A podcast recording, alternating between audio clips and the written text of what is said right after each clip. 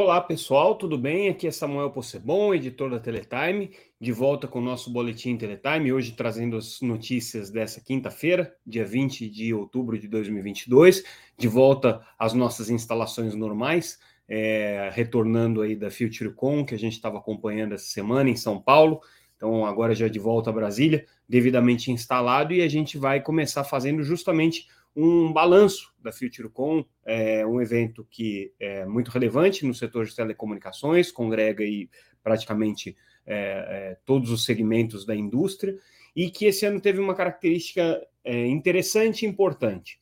É, pouca presença, praticamente nenhuma presença das grandes operadoras de telecomunicações nos principais debates. A gente viu é, pouquíssimos executivos das operadoras de telecomunicações é, participando das mesas. É, a gente não ouviu a palavra dos CEOs das operadoras de telecomunicações, como normalmente acontece. Uma explicação possível para isso é que o clima entre as operadoras não é bom por conta da disputa da Oi Móvel, que inclusive a gente vai falar daqui a pouco sobre isso, é, mas entre as operadoras existe aí uma certa é, um certo estresse, né? Porque era um negócio que já estava fechado, já estava definido, o imóvel tinha sido vendida é, para as três é, concorrentes, TIM, Claro e Vivo, e aí com a questão é, da, da, cobrança que foi feita por essas três empresas compradoras junto ao imóvel, porque aparentemente não encontraram aquilo que esperavam encontrar no, no na operação da O Imóvel, elas passaram a demandar é, a devolução de 3 bilhões de reais do valor que foi proposto. E isso criou uma, uma situação bastante desconfortável entre as operadoras. Então, numa circunstância como essa, é, muitas vezes as operadoras não querem aparecer em público. Essa é uma das, é, das explicações possíveis, talvez não a única, talvez outras coisas também possam estar por trás. É, a FutureCon é uma, é uma associação que é, é uma, um evento é, que não pertence a nenhuma associação, não tem nenhuma vinculação é, com as representações é, setoriais, o evento das representações setoriais é, de telecomunicações é o painel Telebrasil, é, mas a FutureCon tem é, caminhado cada vez mais para ser um evento dedicado a redes privativas de telecomunicações, a aplicações corporativas de telecomunicações. E isso faz com que o interesse das grandes operadoras diminua, porque elas têm as suas divisões voltadas para o mercado corporativo, é, mas não necessariamente querem fazer a promoção é, das suas iniciativas num ambiente em que o concorrente também possa estar. Então, enfim, é uma explicação aí possível é, para essa ausência das grandes operadoras no, no, nos eventos, nos painéis da FutureCon que aconteceram essa semana.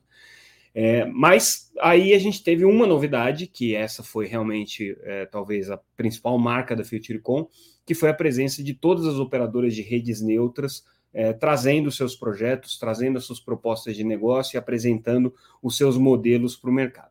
Um dos painéis mais importantes aconteceu justamente é, nesse último dia do evento, é, na quinta-feira, em que é, as principais operadoras que atuam no segmento de redes neutras, a iSystem, a FIBrasil, a Vital e a American Tower, as quatro maiores, é, participaram de uma mesa. E, obviamente, né, o que já se poderia esperar, foi uma mesa em que é, muitos elogios foram tecidos é, para os modelos de redes neutras, porque são as próprias operadoras que estão lá para defender essas propostas.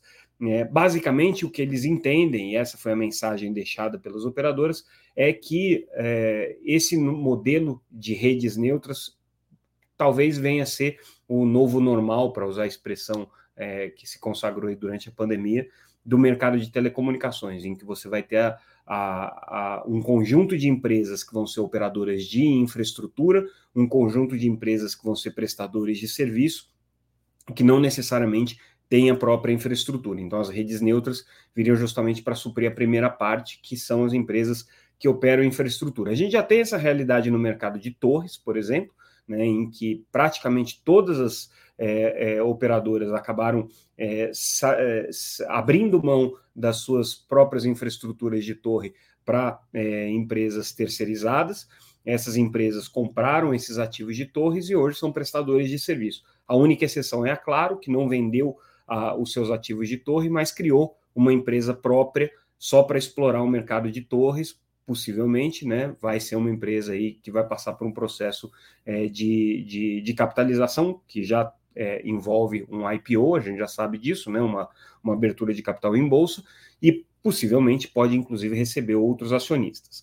Mas esse modelo, então, de operação de infraestrutura já existe no Brasil, já é consagrado e agora começa a caminhar para o modelo de, de é, redes neutras, que são é, operador, operações é, é de telecomunicações com fibra, basicamente, e aí que tem diversos modelos, né? Tem um modelo é, que a operadora é, de rede neutra presta todo o serviço e a operadora de serviço só fatura, tem um modelo em que a operadora de rede neutra oferece o backhaul e aí a última milha acaba sendo conectada pela prestadora de serviço, enfim, existem diferentes modelos aqui.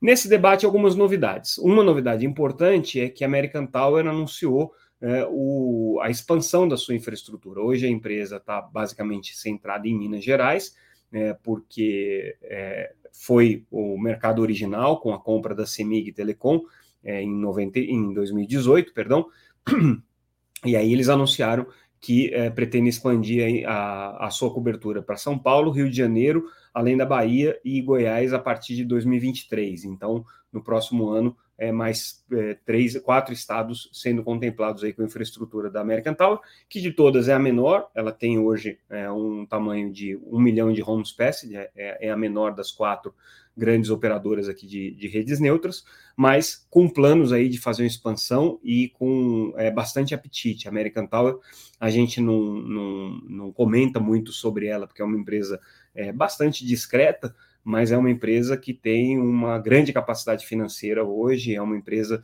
de grande porte, listada em bolsa nos Estados Unidos, talvez seja aí é, um, das, um, dos maiores potenciais investidores do mercado de telecomunicações brasileiro.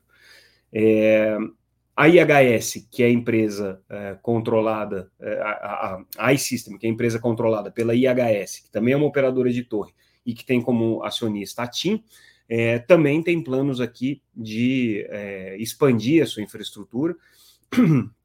Eles têm uma característica que, como eles herdaram a rede da TIM, eles têm uma parte da, da rede que ainda é na tecnologia VDSL, uma tecnologia é, antiga, baseada em cobre, eles estão fazendo essa substituição, né? É, eles querem chegar até o final do ano é, com uma cobertura é, significativa, uma cobertura é, que chegue a 40 cidades. Na verdade, eles já estão com 40 cidades, né?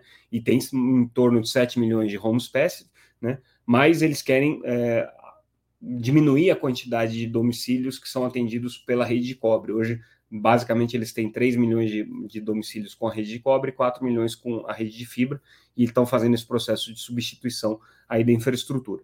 No caso da FIBrasil, a gente já deu entrevistas com eles, é, a meta ia chegar até o final do ano em 150 cidades, é, aliás, chegando em 300 cidades a partir é, de 2023, chegando em 150 cidades no final desse ano.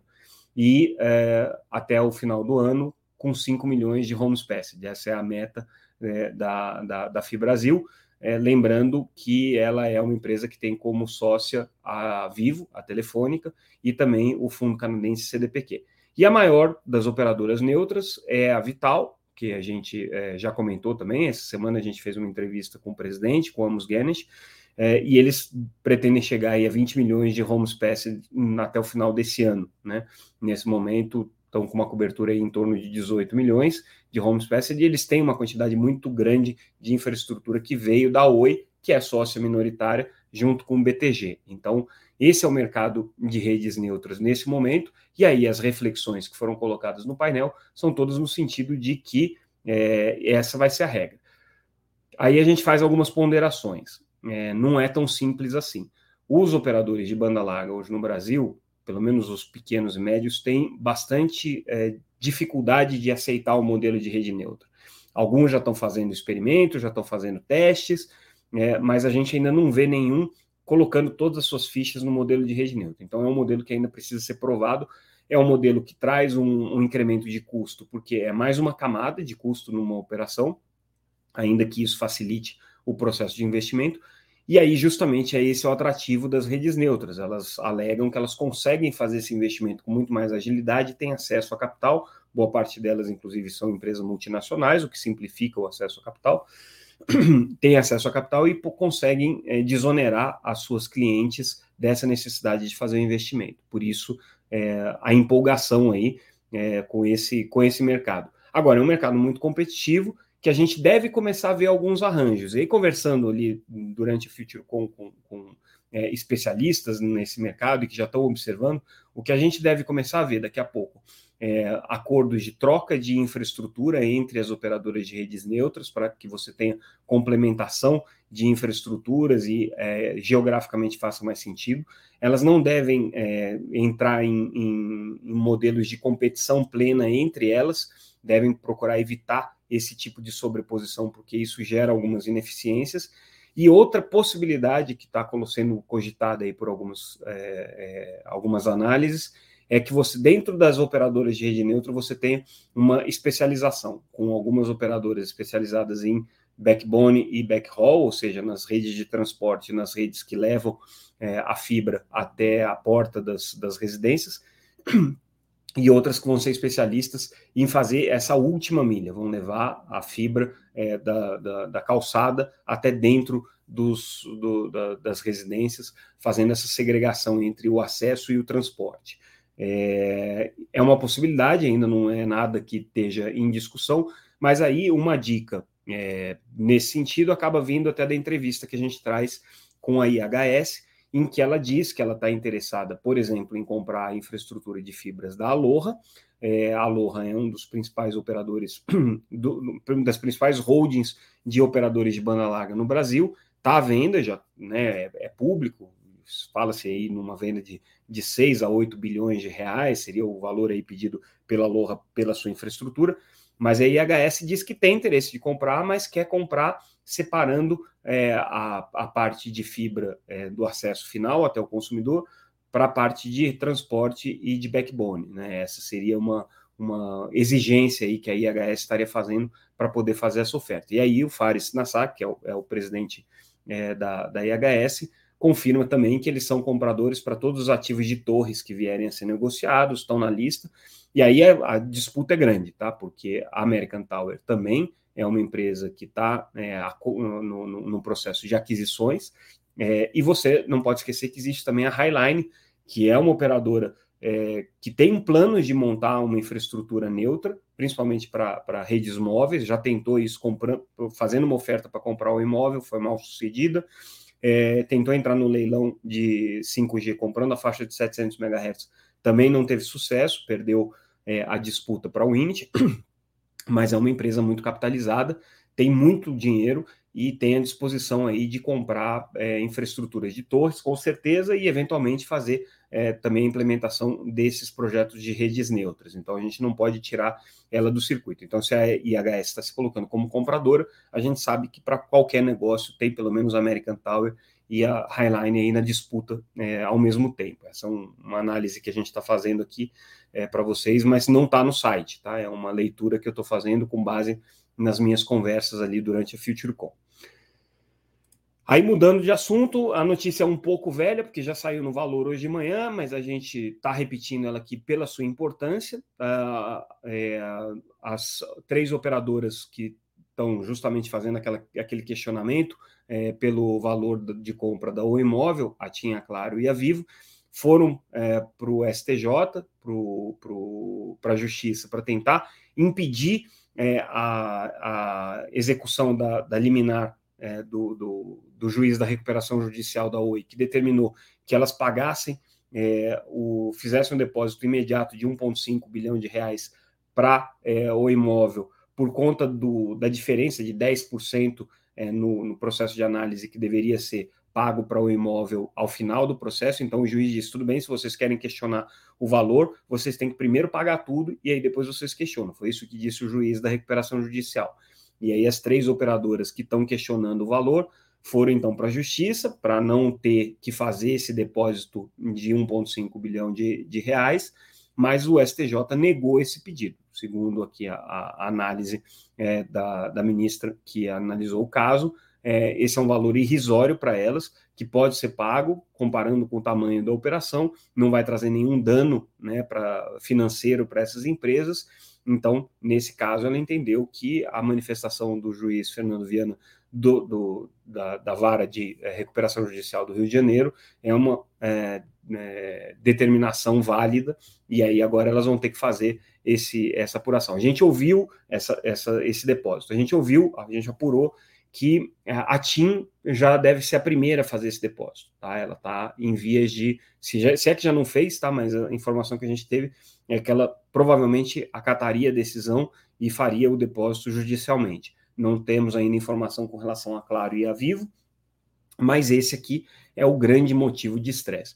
Quais são as consequências disso aqui? A gente já conversou é, em outras ocasiões sobre isso, mas assim, para a Oi é muito complicado se ela tiver que devolver esse dinheiro aqui. Então, é uma briga que ainda vai se alongar. Se a Oi tiver que desembolsar esses 3 bilhões, desequilibra significativamente é, o, a, a lógica financeira por trás do processo de recuperação judicial que ela está passando, vai dificultar a saída da recuperação judicial, vai fazer com que outros credores questionem a Oi é, pela sua possível incapacidade de pagar é, os compromissos que ela assumiu durante a recuperação judicial, e isso aqui certamente vai ter consequências para é, o dia a dia e para e o futuro da Oi. Né? Então, é uma movimentação, por isso que eu digo que o clima no mercado de telecomunicações não é nada bom, não é nada bom porque é, potencialmente essa, é, essa disputa pode fazer com que a Oi se inviabilize.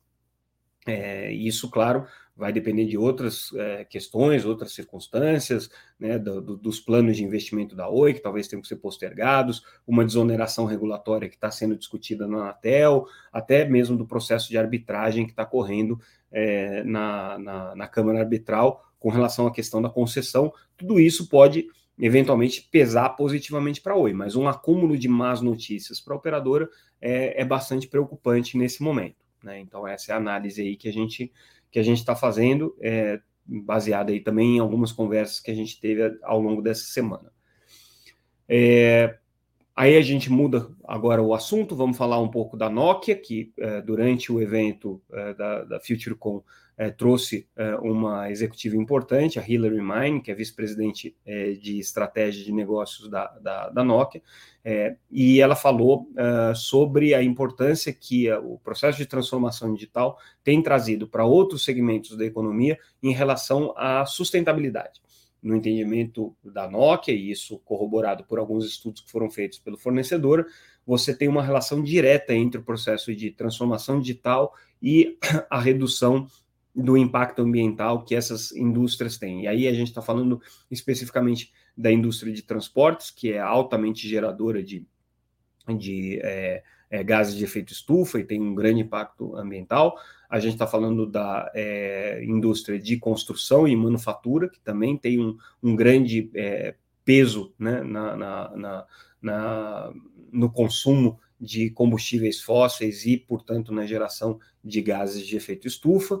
É, e a gente está falando é, de alguns outros setores, como o setor de energia, que também é um setor que tem forte impacto ambiental. Então, no entendimento da Nokia, ao passar pelo processo de transformação digital, inclusive adotando tecnologia de 5G em redes privativas, a Nokia é uma grande defensora aí desse modelo, é, essas indústrias, esses segmentos industriais que é, passam por esse processo de transformação digital vão ser mais sustentáveis porque elas acabam economizando energia, cons conseguem otimizar processos e aí você tem esse benefício para a sustentabilidade. Essa aqui é a tese que a Nokia trouxe. E aí a gente finaliza o nosso, nosso podcast de hoje é, comentando um artigo é, de opinião escrito pelo Marcos Ferrari, que é o presidente executivo da Conexis, associação que representa as grandes operadoras de telecomunicações, e ele levanta uma bola muito interessante e importante nesse momento de eleições. É, ele fala sobre é, como que a conectividade deveria ser considerada é, na, na, formulação de políticas é, setoriais em vários setores, não apenas políticas para o setor de telecomunicações. No entendimento do Ferrari, é, e ele traz alguns dados, alguns estudos e análise nesse sentido, é um, é um artigo bem acadêmico é, nesse, nesse, nesse sentido. Ele traz é, uma, uma análise de que é, a ampliação da conectividade é, gera benefícios econômicos diretos, né? O, existe uma correlação com isso. E quando você tem políticas públicas é, para fomentar determinados segmentos da economia que levam em conta a conectividade, você potencializa esse retorno para a sociedade e você faz com que a economia é, se dinamize. Então, é um alerta aí que fica para as é, futuras administrações, né, no, no, setor de telecomunicações e políticas públicas em geral.